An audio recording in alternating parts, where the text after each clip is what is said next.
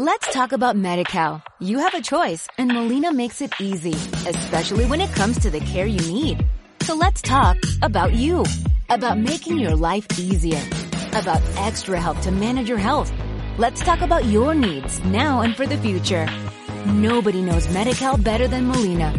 It starts with a phone call. Call 866-420-5330 or visit meetmolinaca.com. Let's talk today.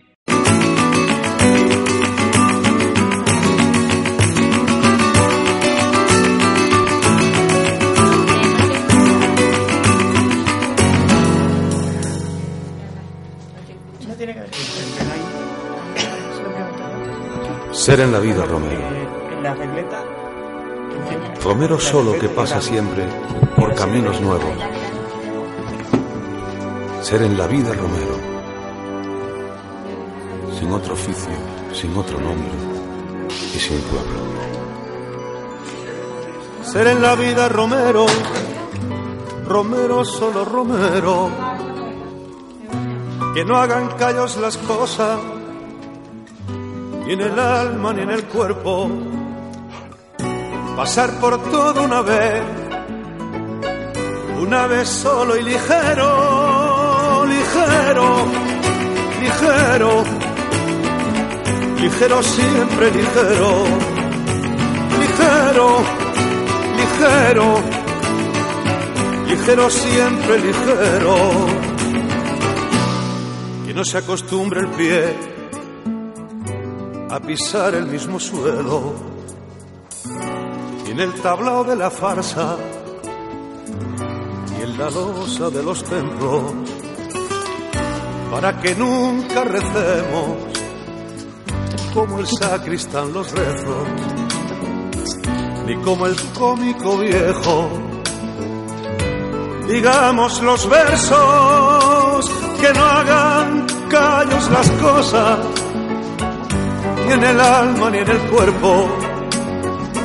Pasar por todo una vez,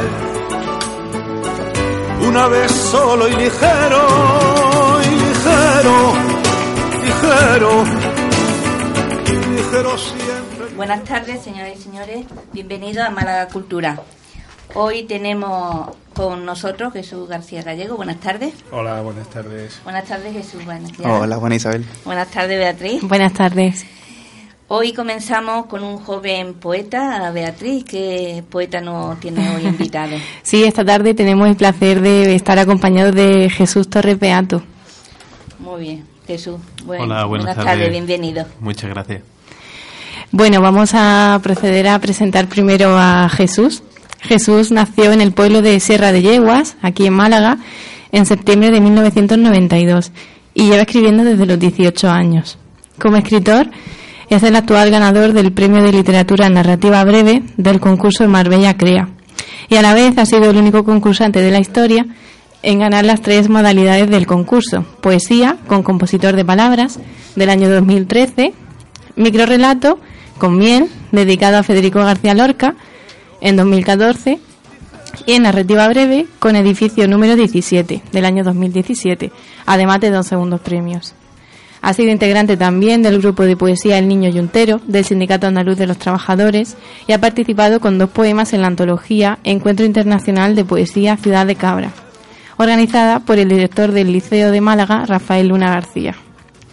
También ha recitado en varias ciudades y locales, como el Hospitalillo de Marbella, el Liceo de Málaga, la ciudad de Cabra, Córdoba, Varsovia y el Bar Diablos Azules o el Dinosaurio de Madrid. También ha participado como alumno en, en cursos de poesía organizados por la Universidad de Málaga, como poesía y mecenazgo, poesía como refundación del mundo y eh, sabemos de primera mano que sigue trabajando en la poesía. Así es. ¿Cómo es esto, Jesús, de trabajar y desarrollar los tres géneros y, y además obtener reconocimiento por, por ello? Pues buenas tardes para empezar. Eh, pues no sé, es que em- empezaba a escribir y tal y me sentía tan cómodo con el género de la escritura que en la poesía, digamos que concentraba más las palabras, lo hacía de un modo más, más sutil, pero cuando me cuando tenía la oportunidad de hacerlo en micro en microrelato o en narrativa breve era como que me explayaba mucho más y sacaba palabras de donde no las había y disfrutaba muchísimo escribiéndolo.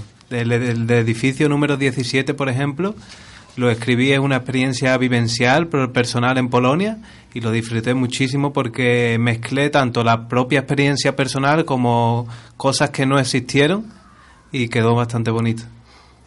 Y Jesús, vienes también de Sierra Yagüe y mm, ¿consideras que la poesía en el, en el entorno rural es la misma que en el entorno urbano? Tú que has tenido la oportunidad de conocer ambas, sí, quiero sí, decir. Sí, sí, sí, sí, sí. Es una buena pregunta. Eh, digamos que en el entorno rural la poesía que más me, he encontrado es una poesía más antigua, una poesía con rima, una poesía más como estado como bien ha informado Beatriz estuve en el sindicato andaluz de trabajadores entonces la poesía que usábamos ahí era una poesía más muy reivindicativa muy ligada al flamenco del cabrero entonces pues la poesía del entorno rural suele ser una poesía más con rima pero igual de fuerte su voz en que la poesía que se utiliza en la ciudad Eres muy joven, ¿no? sí soy jovencito Soy ¿Cuándo jovencito. comenzaste a escribir? Pues eso, con 18 años, vivía en Marbella, estudié allí. Y entonces, pues un día estuve haciendo hip hop, rap con mis amigos. Y de pronto, pues cuando llegué a mi casa, después de hacer rap, pues no podía dormir, tenía miles de palabras en la cabeza y, escri- y escribí un poema que se llama Amigo Miguel, dedicado a Miguel Hernández. Fue la primera vez que, que toqué con la poesía directamente. ¿Y qué temática es la que escribes? Pues escribo sobre todo.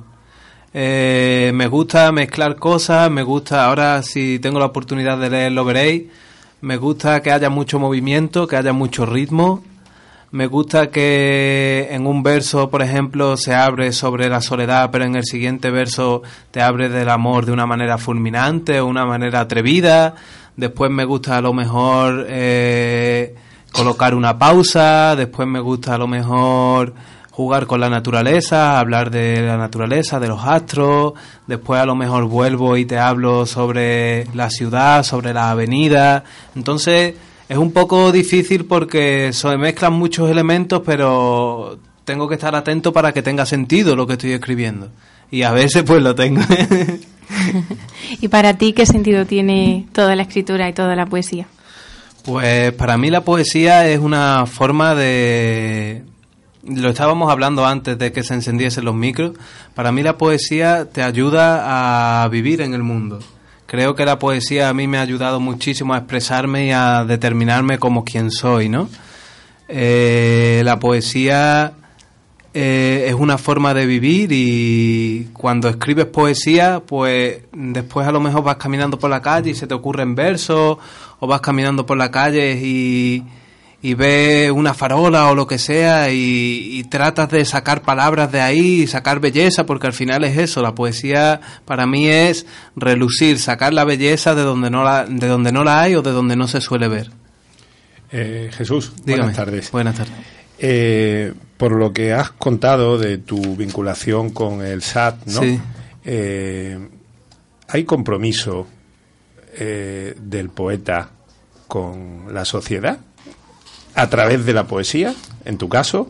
En mi O- caso lo porque no te he oído hablar nada más que de entre comillas de temas muy generales. Sí, quiero decir aparece en tu poesía esa parte social o esa parte eh, que de alguna manera reivindica pues un- un- una cierta transformación de la sociedad o un compromiso etcétera. Apa- aparece en mi poesía más temprana, en mi poesía más joven porque fue cuando estuve más ligado al movimiento político, ahora estoy un poco más apartado, pero sí que tengo poemas que son políticos, poemas donde hablo, mm, lo mismo te hablo explícitamente del Valle de los Caídos en cuanto a una crítica, que te hablo de- del Sáhara, pero sí que en mi poesía, aunque no se hable directamente de política o de reivindicación, sí que siempre se oye, sí que siempre se puede ver en algunos versos un tono, permíteme, reivindicativo, que me- lo he dicho antes, un tono como a favor del pueblo palestino,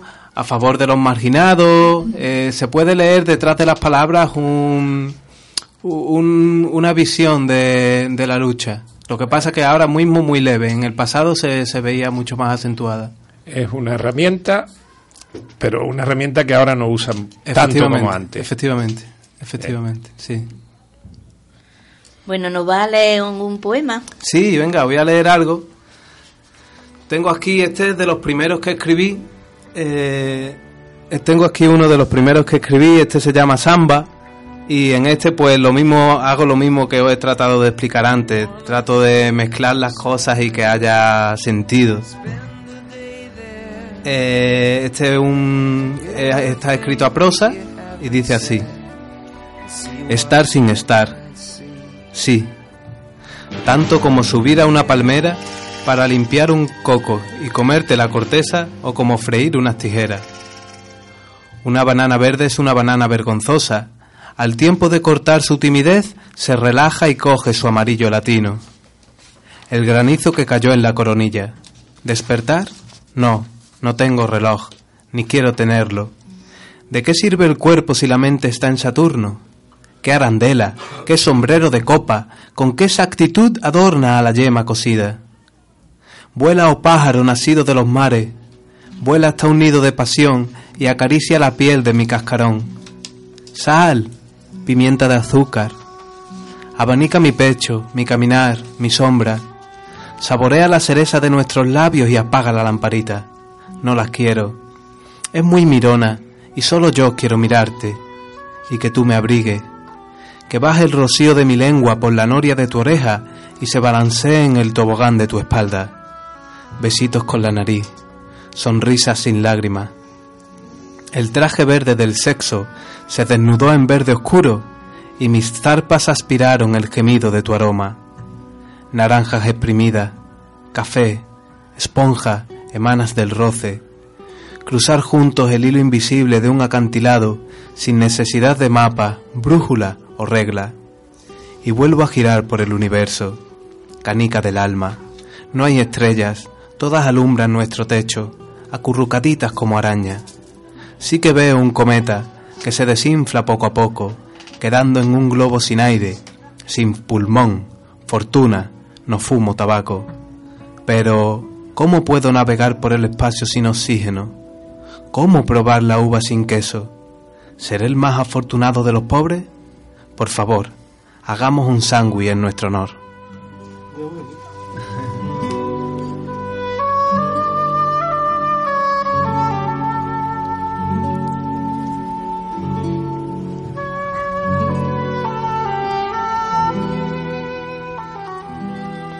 Estupendo. Muchas gracias, Jesús. ¿Qué nos puedes aventurar de tus próximos trabajos? Pues mira, ahora tengo un poemario terminado tengo un poemario terminado y estoy buscando la, editorial con la que publicarlo. No sé, porque como vivo ahora actualmente en Sierra de Yegua, pues no sé con qué, no sé por qué editorial lanzarme. Hoy mismo le he, escribido, le he escrito a una editorial de Madrid, y, pero no sé porque Madrid está lejos, entonces mm, hay una editorial en Antequera que se llama Exlibric. Ah, sí. Y que... Han publicado muchas poetas de aquí de Málaga. Y entonces pues tengo un amigo de, de Campillos que se llama Escota, que publica también, es poeta, y publica con el Libris y tal, y a lo mejor pues le, trato de publicar con el Libris porque está más cerca de mi zona y me puede promocionar más por allí. Hay una canción que, que te gusta, ¿no? Sí. A ver, ¿qué te inspira a la hora de escribir o...? Me, me gusta mucho, la pongo en el coche y me relaja mucho. Sí, sí. Sí, me parece una canción preciosa de U2, que a lo mejor U2 es más conocido por Vértigo, la canción esta que sacó hace unos años, que es una canción más movida, pero esta canción es más suave y me relaja mucho y me gusta.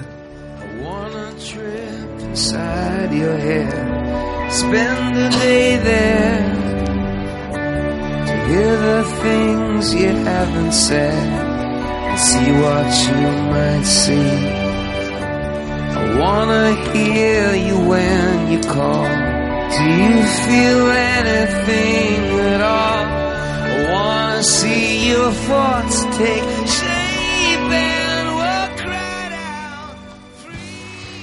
Bueno, Jesús, pues nada más que decir. Yo creo que, que estaremos todos encantados de encontrarnos por Málaga y de verte recitar muy pronto. Muchas gracias por haber compartido con nosotros esta tarde y por haber venido hasta, hasta aquí, hasta Málaga. Muchas gracias a vosotros, el placer es mío. Gracias. Gracias. Muchas gracias. Gracias. Te esperamos aquí con tu nuevo libro. Ojalá.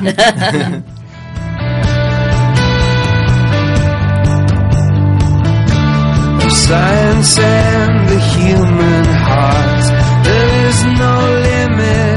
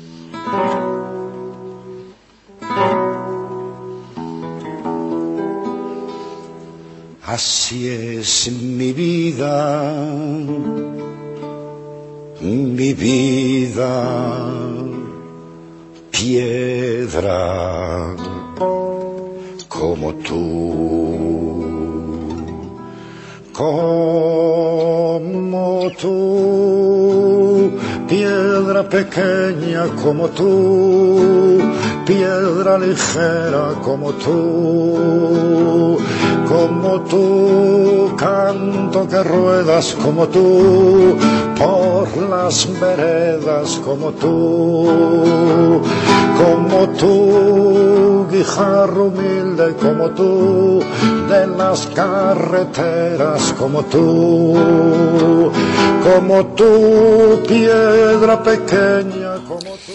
Seguimos en Málaga Cultural, pasamos a la siguiente sesión de artistas. Esta sesión está relacionada con la vida cultural de nuestra ciudad. Hoy tenemos una invitada especial, Presina. Buenas tardes, bienvenida. Buenas tardes. Nos va a presentar Jesús García Gallego. Hola, buenas tardes. Hola, buenas tardes. Eh, malagueña, estudió filosofía y letras, especializada siglo XVI, XVII, ¿no? Un poco- 16. sobre todo XVI, ¿no? Ujú. Eh, investigadora, investigadora, investigadora. y luego pues un poco de todo, ¿no? Eh, pintura, fotografía, cine, cocina, Sí, todo lo que sea expresarme. todo lo que sea expresarte. Menos poesía, ¿no? Poesía rimada no se hace. Poesía, bueno, la poesía mm, no tiene por qué ser rimada. Entonces sí, hago poesía. Entonces haces poesía, ¿no? Eh, tiene tres novelas, si no me equivoco, publicadas. Eh, no dejes de buscarme, Crónicas del mal amor y Al otro lado del cristal.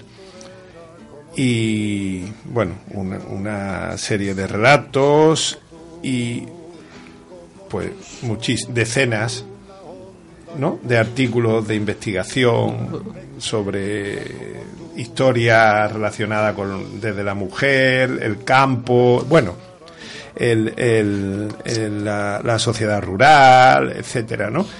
De, de- fundamentalmente del siglo XVI, ¿no? Básicamente siglo Sí. XVI.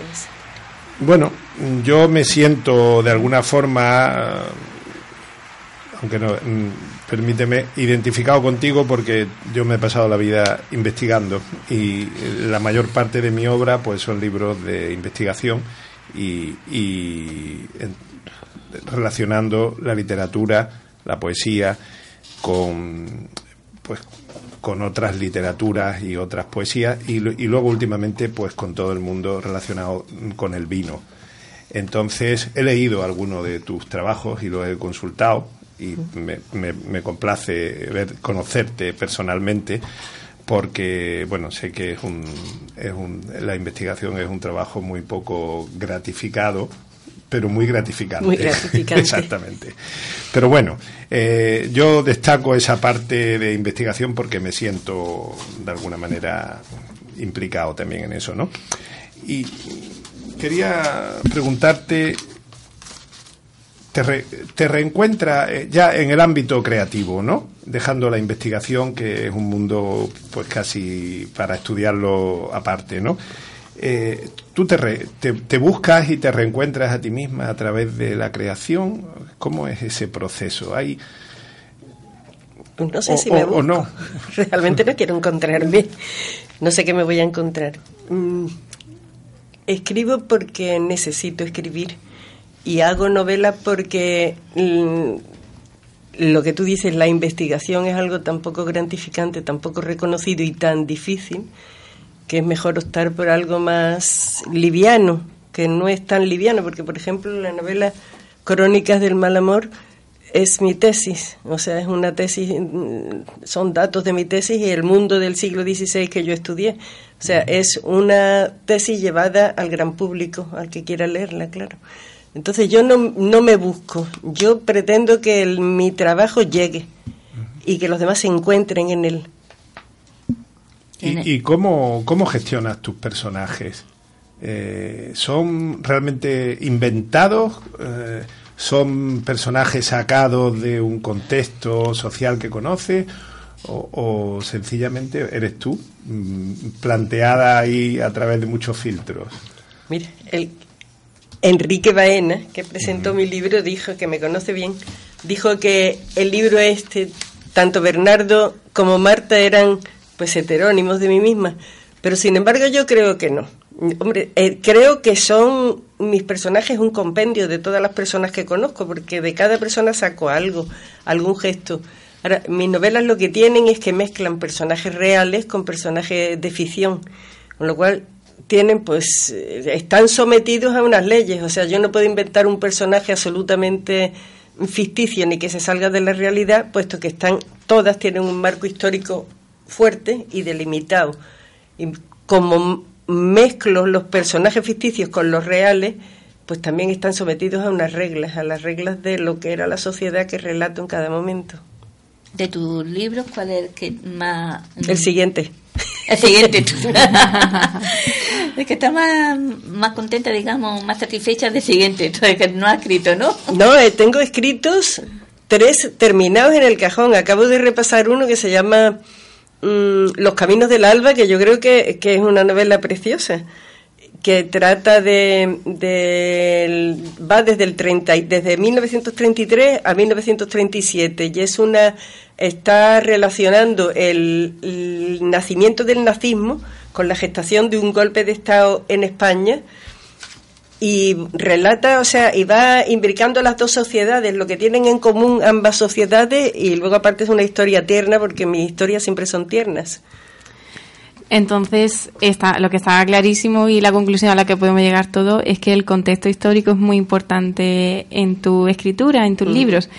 Pero a nivel personal, ¿qué relación tienen para ti la literatura y la investigación? Muchísimas. Yo he aprendido a escribir gracias a, a la investigación, porque mmm, tendré 50 artículos por ahí, pero no están todos ahí. Tengo dos libros publicados, pues eso te sube. Y una tesis así de gorda te supone un esfuerzo de, de, de, de, aprendizaje.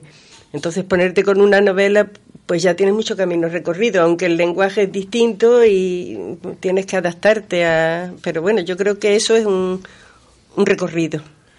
Eh, ¿con, qué, ¿Con qué personaje te irías a, a cenar? ¿De mis novelas? Sí. Con Bernardo. Con Bernardo. Lo adoro. El ¿Cómo es? Da, ¿Cómo dame, es Bernardo? ¿Cómo dame Bernardo? una pincelada de Bernardo. Pues Bernardo es una persona mmm, compleja al máximo. De hecho, mmm, termina con su vida, ¿no?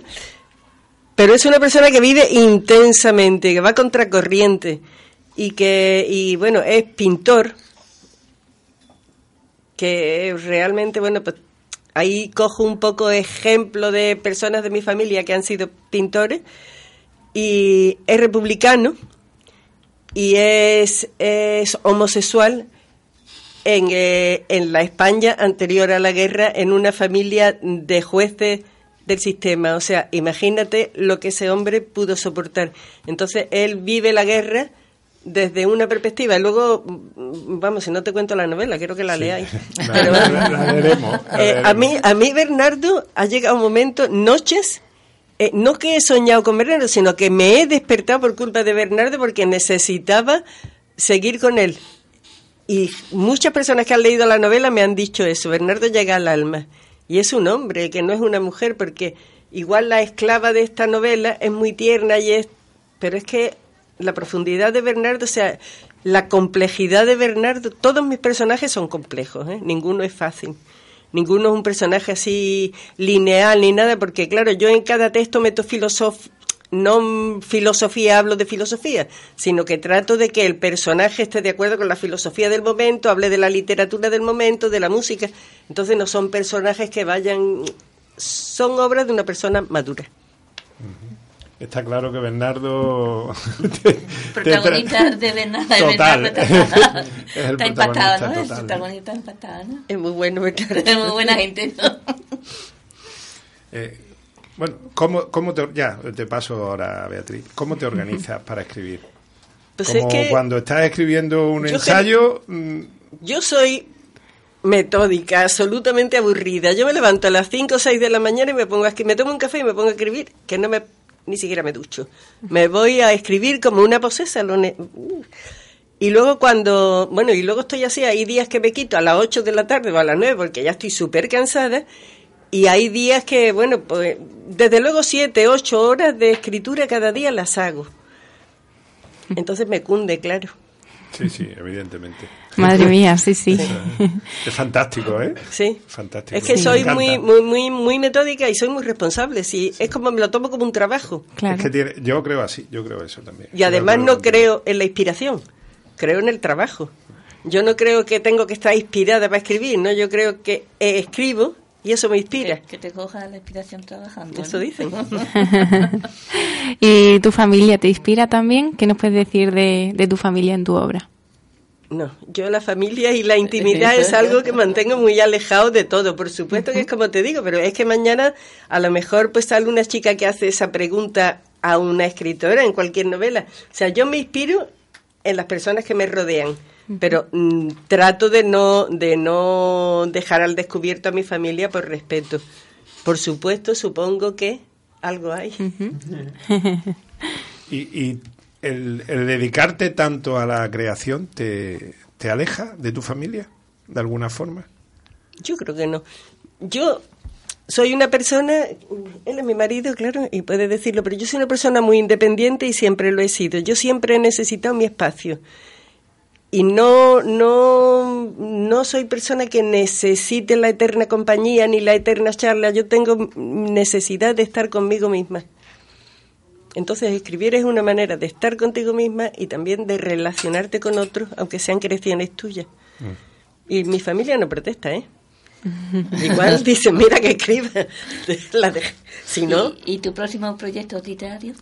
Tengo tres novelas escritas, mi proyecto es que me las publiquen. Mm, pero bueno, eso ya es proyecto.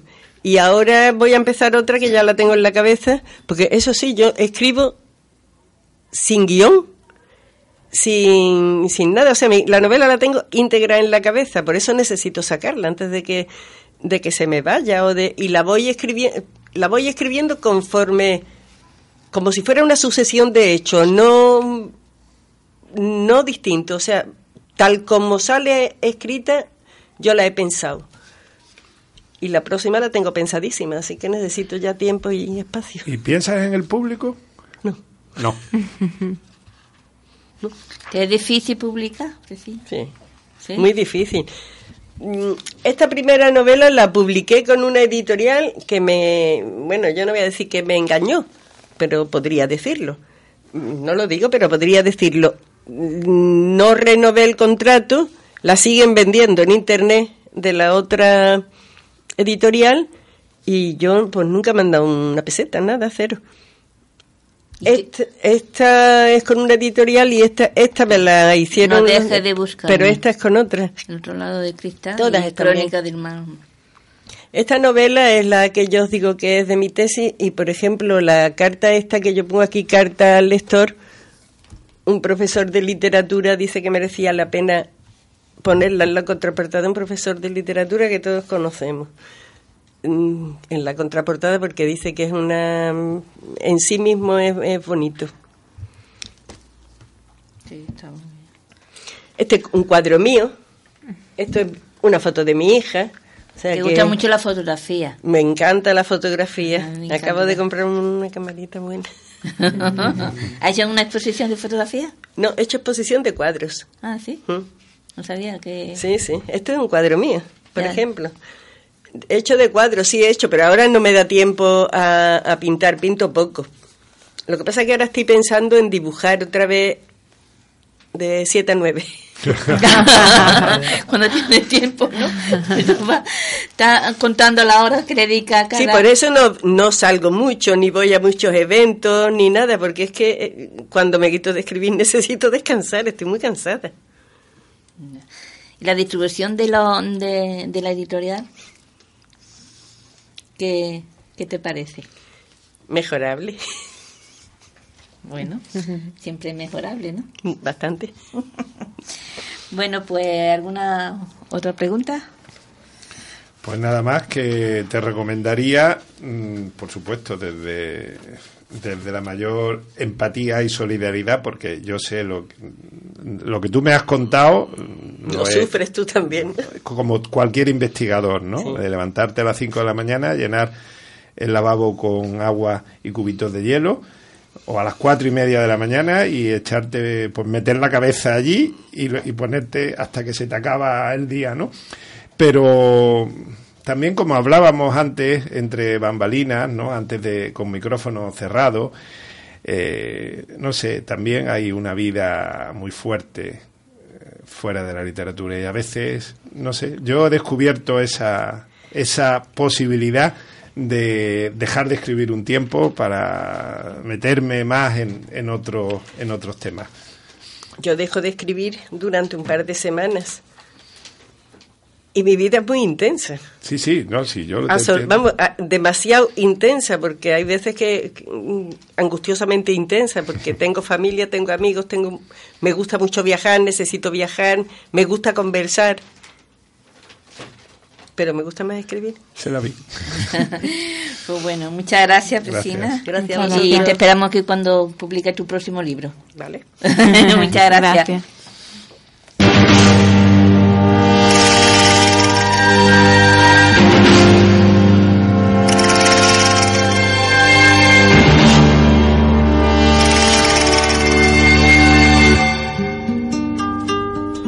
Que cantan los poetas andaluces de ahora que miran los poetas andaluces de ahora? ¿Qué sienten los poetas andaluces de ahora? Cantan con voz de hombre, pero ¿dónde los hombres? Con ojos de hombre miran, pero ¿dónde los hombres? Con pecho de hombre sienten,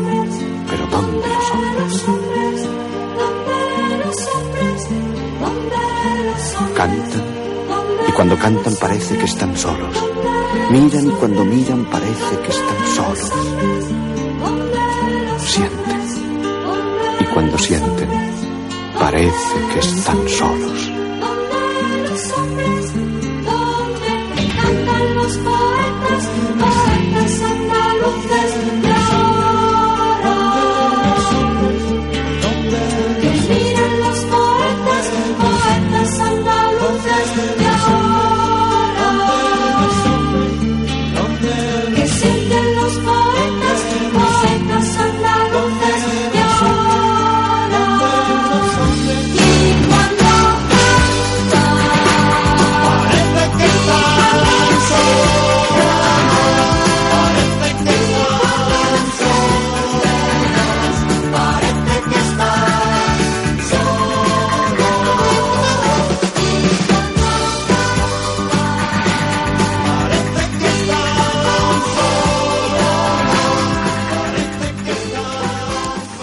Estamos llegando a la recta final de Málaga Cultural. En esta sesión dedicada a los autores malagueños, hoy Jesús García Gallego nos presenta a una poeta y una amiga, Carmina Martínez Remy. Bienvenida, Carmina. Gracias. Y buenas tardes. Buenas tardes, Carmina. Eh, bueno, Carmina es una polifacética escritora. Yo no sé si es escritora o es otras cosas y que y además escribe, porque hemos, las veces que hemos conversado eh, tengo la sensación de que, de que tiene, digamos, que toca muchos muchos palos, ¿no? Como decimos aquí, ¿no, Carmina? Pues quizá, posiblemente sea así. Em, realmente mi profesión no es escribir. Sin embargo, pues llevo la literatura desde que tengo, creo que el primer libro, la primera novela la escribí con veintitantos años. Tengo eh, treinta y tantos, más o menos, ¿no? Pero que mm, lo llevo al par. Llevo al par mi trabajo profesional más la literatura, o bien la escritura, o bien lo que es realmente, pues, la cultura literaria. Hay que decir que cuando ella habla de su trabajo, bueno, pues podemos pensar en homeopatía, medicina tradicional china y bueno y algunas psicología. otras psicología y algunas otras digamos terapias alternativas no por llamarlas de alguna forma sí, sí, ¿no? exacto, eh, no, no, sé si es una buena definición no sí. Entonces aparte de ser una digamos, redactora de cultural en una cadena de televisión, ¿no? Sí, efectivamente, Digital Costa del Sol. Digital Costa del Sol, donde hace unas entrevistas eh, súper interesantes. Y yo creo que tienes una vida también de agitadora cultural, ¿no? Por, eh, por llamarlo un poco también, ¿no? Así.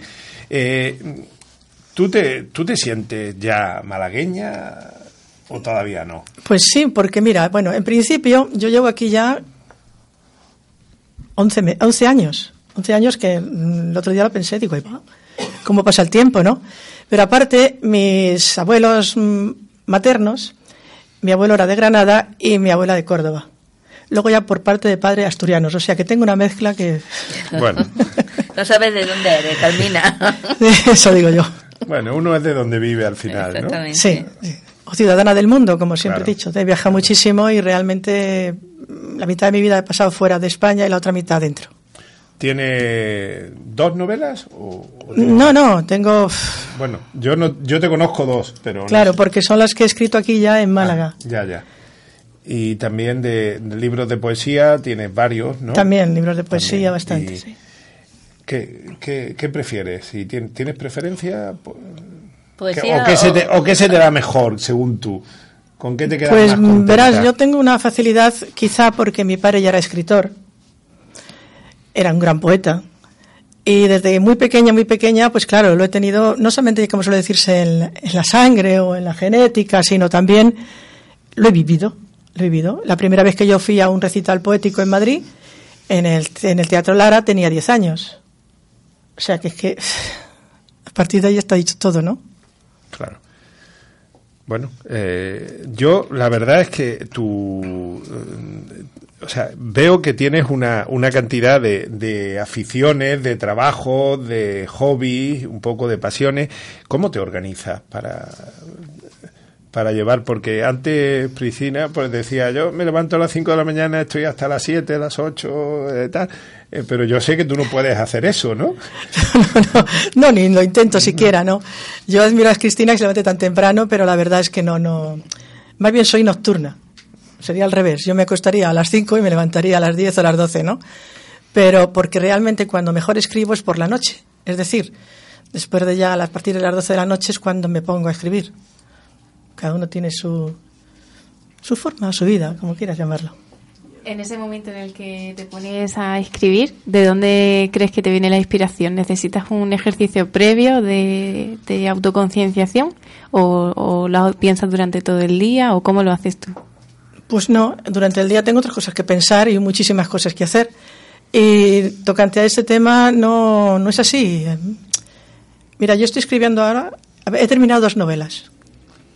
Una que ya eh, saldrá dentro de muy poquito, eh, que se llama, porque verás, yo, como ha dicho Jesús, Una novela, por ejemplo, es de historia, la, primera que he hecho aquí en Málaga. Eh, historia no, pero de fantasía, historia fantasía. La, la, que va a salir ahora es policíaca, que no tiene nada que ver. La tercera que tengo que terminar, que saldrá cuando le, dé, le parezca bien al editor, eh, es la segunda parte de esta primera, de la de la leyenda, que se llama, la fantasía. Y luego tengo dos al retortero. Es decir, que yo me siento y digo, mira, pues voy a pasar, voy a hacer un poquito de esta. Me paro. Luego me pongo a hacer otra. Después luego paro y a lo mejor hago un poema. Es la única forma de tener la mente activa y que no te metas en una en un espiral y no puedas salir de él, no te enfoques demasiado. ¿Y tu próximo libro qué? ¿Novela o poesía? Mi próximo es que dos. Un libro de poesía que le la que va a publicar? Lo va a publicar, lo va a pasar, lo va a sacar a la luz la Diputación de Málaga. Esa es la novela, ¿no? no, no, la, libro de poesía. de poesía. Este todo el libro, toda la edición que hagan será para la Asociación Española contra el Cáncer. Total, pero total, totalmente todo, desde el primero, ya que lo paga la Diputación, pues desde el primero hasta el último euro para ellos. Y la novela, una la está editando, la va a sacar ahora, es una editorial holandesa, que es la policíaca, la ponen en inglés, en alemán y en español. Menos mal que es español, si no, no sabría que habría escrito. es curioso, pero es curioso que hemos coincidido aquí tres personas que tenemos alguna vinculación con, el, con la enfermedad, con el cáncer o el entorno, porque yo nosotros hemos, hemos comentado esto, ¿no? Hemos hablado de Cudeca y hemos hablado de, de todo esto, ¿no? Y bueno, Priscina igual. Eh, he leído en su Facebook, ¿no? Que, que bueno, que hay que hablar con normalidad, además de estas cosas que, ha padecido pues un cáncer importante. Tú sabes que yo también eh, he pasado por esa, por esa situación y, bueno, tu, tu entorno, eh, yo sé que socialmente tú tienes un compromiso también humanitario y, y social y todo, ¿no? ¿Hay, ¿Ha habido alguien o algo que te haya hecho conectar con ese mundo o ha sido sencillamente Sí, por, por desgracia sí, sí, como suele decirse. No obstante, siempre he colaborado con el cáncer, con el Alzheimer, con AFESOL, que son los deficientes mentales o con problemas de esquizofrenia. Mm, ha salido de mí, pero desde que tengo casi uso razón, ¿no? Pero de todas maneras, sí es cierto que la Asociación del Cáncer me ha, me ha llevado a estar más pendiente de ella, porque dos hermanos míos murieron de cáncer, no hace mucho. Por desgracia, casi todos los que estamos, bueno, la mayoría que estamos aquí lo, hemos sufrido el cáncer en nuestra familia. Entonces, yo te doy la enhorabuena por ayudar, eh, bueno, los beneficios de esa de ese libro a, contra el cáncer, ¿no? Sí, el anterior, que hice en el 15 aquí, el, otro libro de poemas, también que salió a él también por la, Diputación en el, en el 15, también fue para, para lo mismo la Asociación del Cáncer. Bueno, hablábamos de compromisos y hablábamos de política y hablábamos de sociedad y bueno, mm, todos tenemos al final, eh, curiosamente, ¿no? Aquí pues una vinculación también con esa forma de hacer, eh, de crear, ¿no? De hacer poesía o de hacer literatura y que yo creo que está, eso tiene que, tiene que estar de alguna manera no como, no como algo que evidente, ¿no? Pero yo creo que sí es bueno que esté en, los mensajes positivos y en la parte vital, ¿no? De, de, ser resiliente, superviviente, etcétera, etcétera, etcétera. ¿no? Hay una canción que a, Carmina le gusta y vamos a, a ver lo que nos dice la canción. Precisamente es por eso. Sí, ¿no? Sí. Bueno, mientras que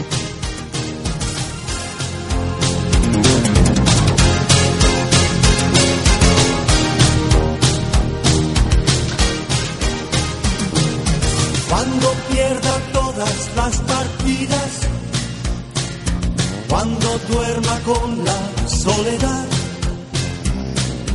cuando se me cierren las salidas y la noche no me deje en paz. Cuando sienta miedo del silencio, cuando cueste mantenerse en pie,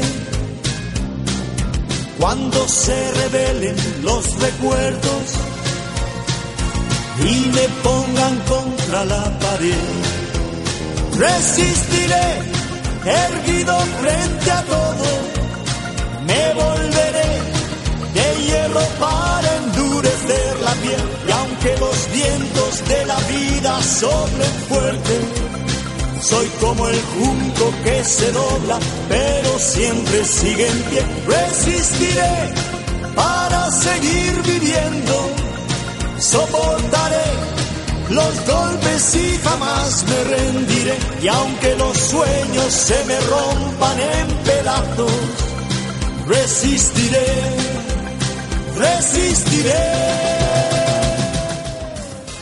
¿Qué te inspira esta canción, Carmina? Pues en principio las ansias de vivir y superar los, todos los problemas que nos suele sucediendo día a día. No, y a mí esta canción en una época de mi vida también la tenía como por la mañana y por la tarde y por la noche. bueno, Aparte de que soy de esa época también, sí, digo bueno, dinámico. nosotros los que tenemos una edad somos de esa época. Sí, sí, sí. Bueno, ahora nos va a leer un poema, Carmina. ¿Qué tema Pues bueno, o qué poema has pues cogido? mira, traía varios, pues el primero que he cogido porque estaba el primero. Ese está calentito, es decir, que entra... Inédito. In- Inédito no, porque entra en este otro poemario que dentro de poco estará a la luz, ¿no? Dice así, La espera. Estoy cazada ya para la muerte, en una trampa bárbara y estrecha, en una jaula oscura donde sueño ser pájaro otra vez cuando me muera. Me voy acostumbrando a estar a solas, con el alma que en mí se encuentra, amiga inseparable, compañera, en el llanto, el amor y la tristeza. El alma, como una sombra, me observa, me analiza, me indaga, me recuerda.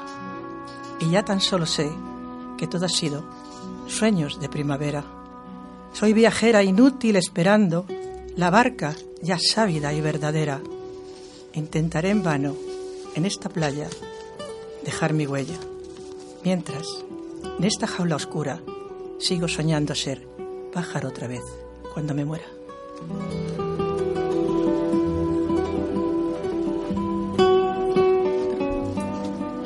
¿Y la siguiente poema que nos va a leer, Carmina? Bueno, pues para que no sea tan triste la cosa, ¿no? Porque entiendo que... Lee otro un poquito más alegre. Voy a, voy a leer una, un poema que yo le llamo Canción de Amor, que es un poco erótico, ya puestos a, a cambiar el, el extremo, ¿no? que sea un poco más divertido. Vale, venga. Eres como el sol que abrasa, como un pájaro guerrero. Perdón, pero voy a empezar, ¿eh? Eres como el sol que abrasa, como el amor guerrero, fuente manantial de roca, oro vivo en el silencio. En medio de tanta nada, yo con mis senos de pan tierno y tú, tú con tus pupilas ardiendo, entre tenazas de viento. Abrázame, amor, sin nervios, deja el pensamiento fuera. Resbalaré por tu cuerpo hasta tu mejor secreto. Que sé canciones de amores para las horas del miedo. Que sea un amor sin tregua, la memoria una página en blanco y el presente una dulce calentura sobre el momento tibio de tu flanco. Que del vientre cálido y desnudo fluya el río que brota en tu cintura.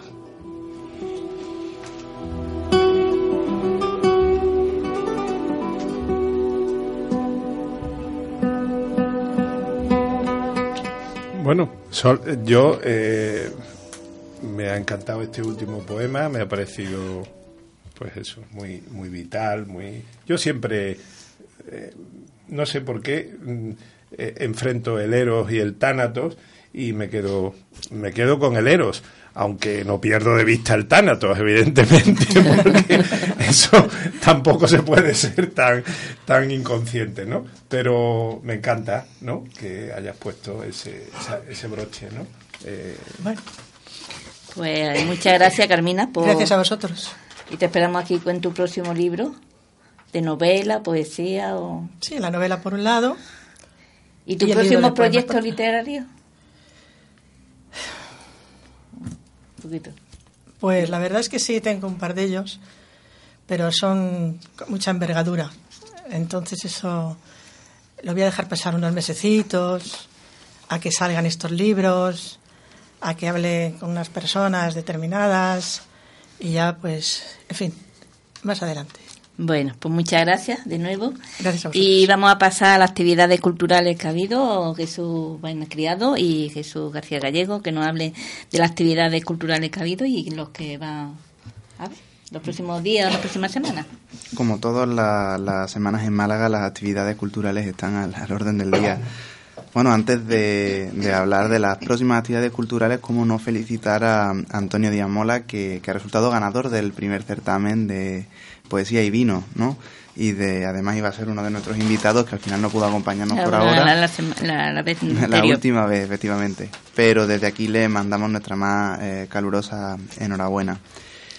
Eh, a su vez, bueno, lo- los eventos que vamos a destacar de esta semana, mañana, como no, con Ucopia, eh, dentro de la- del marco de actividades del Toro Celeste, que se desplaza de- del día de hoy, que habitualmente son los lunes, donde contaremos con Silvestro Neri, Lorenzo Cittadini y Simone Quiviló, eh, para presentar los cuadernos mediterráneos, que es un- una edición bilingüe eh, de poemas y textos sobre la literatura, Chico. muy interesante. Eh, también el miércoles a las 12 de la tarde se homenajea a Antonio Garrido y a Pablo García Baena, a ambos, ambos grandes personajes de la literatura o española, no solo de la literatura, pero recordados ahora mismo por la literatura, que nos dejaron eh, hace muy poco. Eh, y luego a lo largo de la semana eh, destacar que también hay algunas eh, Poetry Slam, algunas sesiones de micro abierto, además de, otra, de otras tantas conferencias y presentaciones como, como siempre, que si las mencionáramos ahora quizá no Sí, acabaríamos un, el programa. un poquito, un resumen. Muy rápido. Eh, sí, el resultado de- del certamen de poesía es vino. El primer, el primer premio ha sido para Antonio Díaz Mola, con una obra que se llama Para Siempre.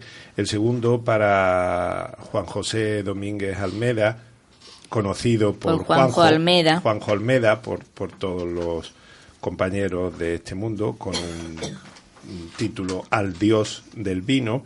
Y el tercer premio para Julia Parrilla Tudela, eh, por una obra que se llama Guepardo Púrpura. Estos premios eh, se entregarán en diciembre en un acto especial que organizaremos en el Museo del Vino. Y del próximo, de la próxima cita en el, de Poesías Vino hablaremos, tenemos tiempo de hablar en otro programa.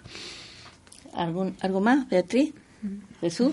El, Bueno. menti- el mentidero, El mentidero día 30 es un homenaje a Jacinto Esteban. eso. ¿Se te olvidaba? Se me olvidaba a mí. Uno, un merecido homenaje a Jacinto Esteban. Espero que, que estéis allí todos. Sí. Y es a las 7 de la tarde, aunque os espero allí a, a todos en persona. Si no, paso lista. y nada más, ¿no? Por el momento, las actividades. Nada más, bueno, nada todos los días hay Siempre hay mucho, pero por ahora nada más. Hemos hecho un buen resumen. un resumen. Pues nada, muchas gracias a los invitados. Muchas gracias. A, Gracias. a Jesús, Jesús. Cecina, eh, Carmina, a nuestros colaboradores y a José Luis Flores le, esperam- eh, le esperamos que sea, tenga una pronta recuperación, que ha tenido un accidente y esperemos que se recupere pronto. Un saludo a Ana Isabel Marcha que hoy no ha podido venir y a Pedro, Jo- bueno, Pedro Casa. Y nada más, hasta el próximo programa. Buenas tardes. Solo que pasa siempre por caminos nuevos. Ser en la vida Romero. Sin otro oficio, sin otro nombre y sin pueblo.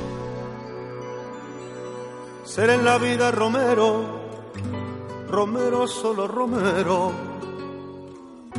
Que no hagan callos las cosas, ni en el alma ni en el cuerpo. Pasar por todo una vez, una vez solo y ligero, ligero, ligero, ligero siempre ligero, ligero ligero, ligero siempre ligero.